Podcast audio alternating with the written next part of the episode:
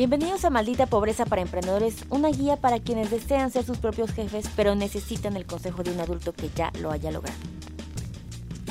En esta ocasión vamos a hablar de un tema súper importante. Necesito que lo pongan en marcha. Si ya son emprendedores, lo pueden corregir. Si apenas van a emprender, empiecen súper bien organizados y con este buen hábito, porque una vez que lo empiezan, ya no hay vuelta atrás y les va a ser un beneficio que de verdad se los juro que les va a cambiar la vida. Es el error más grande del emprendedor y es no tener claro un sueldo, no ponerte un sueldo o no estimarlo de forma correcta.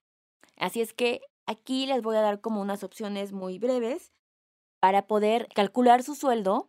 Al final ustedes van a tener que encontrar esta media entre lo que el emprendimiento puede dar y lo que ustedes necesitan yo quiero decirles que en mi experiencia, por supuesto que en Adulting no empecé con un sueldo que me iba a mantener. Lo puse muy basado en lo que el emprendimiento, la empresa me podía dar en ese momento, pero después lo fui subiendo hasta el grado de decir, ok, yo ya vivo de 100% de mi sueldo, me pago quincenalmente mi nómina y con eso tengo yo que vivir. Ya después las utilidades es otra cosa, pero es súper importante hacer este paso. Les voy a dar tres opciones. Em, bueno, son dos opciones con un bonus. La primera opción es que saquen el promedio de tres factores importantes. Sáquenle el monto de sus gastos personales básicos, ¿ok? Yo, Liliana Olivares, no sé, de mis gastos básicos, así de voy de mi renta, la comida, y que mi transporte, lo mínimo que necesito ganar son 10 mil pesos, ¿no? Les voy a poner ese ejemplo.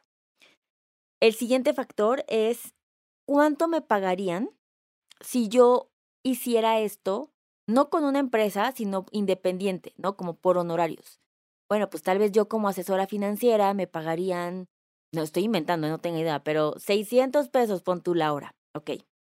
Y luego, el otro factor es mensualmente, todos estos son en montos mensuales, o sea, tienen que sacar el promedio. ¿Cuánto me pagaría una empresa si yo fuera asesor financiero de esa empresa?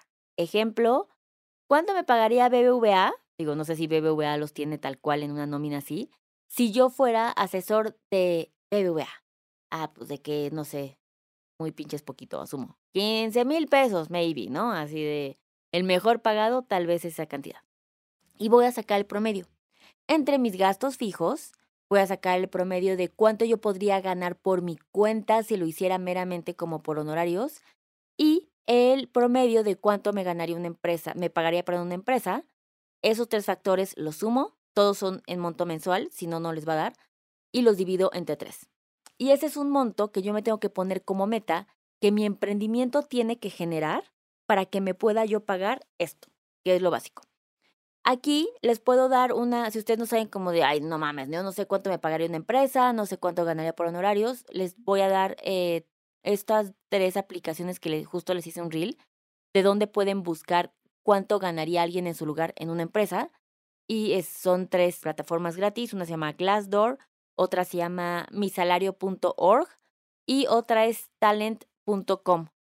Ponen ahí como de asesor financiero, ¿no? Si ese es su caso. Y ok, te, da, te hacen unas preguntas y te da un promedio de los sueldos que están pagando dependiendo de la ciudad. Entonces, eso está chido porque les puede dar una idea. Y la siguiente opción es una, este yo lo hice así este para mí fue más viable en adulting y lo que yo hice es que me puse un salario base, base, base mínimo. Este ayuda muy bien si ustedes están emprendiendo y trabajando al mismo tiempo, porque no están viviendo del emprendimiento tal cual ahorita.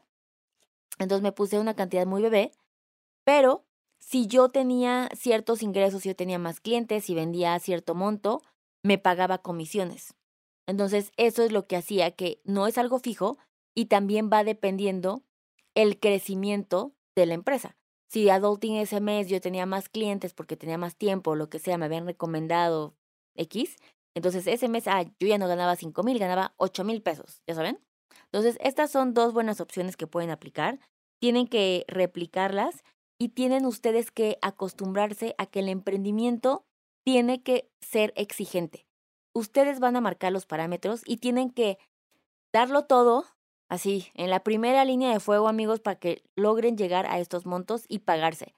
Es igual el compromiso a que si ustedes tuvieran un empleado y le tuvieran un compromiso de pagarle su sueldo, igual ustedes. No por ser ustedes van a decir como, bueno, pues yo no me pago este mes, ni madres. Eso quiere decir que no está siendo rentable y que tenemos que hacer algo diferente. Así es que póngalo en práctica. No estoy diciendo que sea sencillo, pero cuando lo tenemos más claro es más fácil llegar a él. Así es que, pues nada, díganme si lo lograron y los veo en la siguiente cápsula. Bye. Este episodio fue producido por Mitzi Hernández y Saúl Cortés Nogués.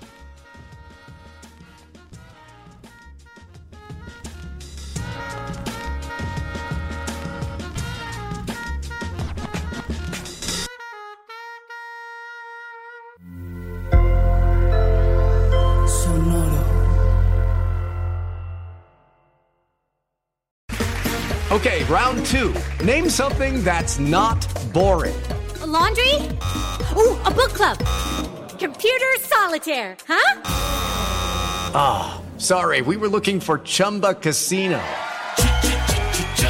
That's right. ChumbaCasino.com has over 100 casino style games. Join today and play for free for your chance to redeem some serious prizes. ChumbaCasino.com. No purchase necessary. Full prohibited by law. 18 plus terms and conditions apply. See website for details.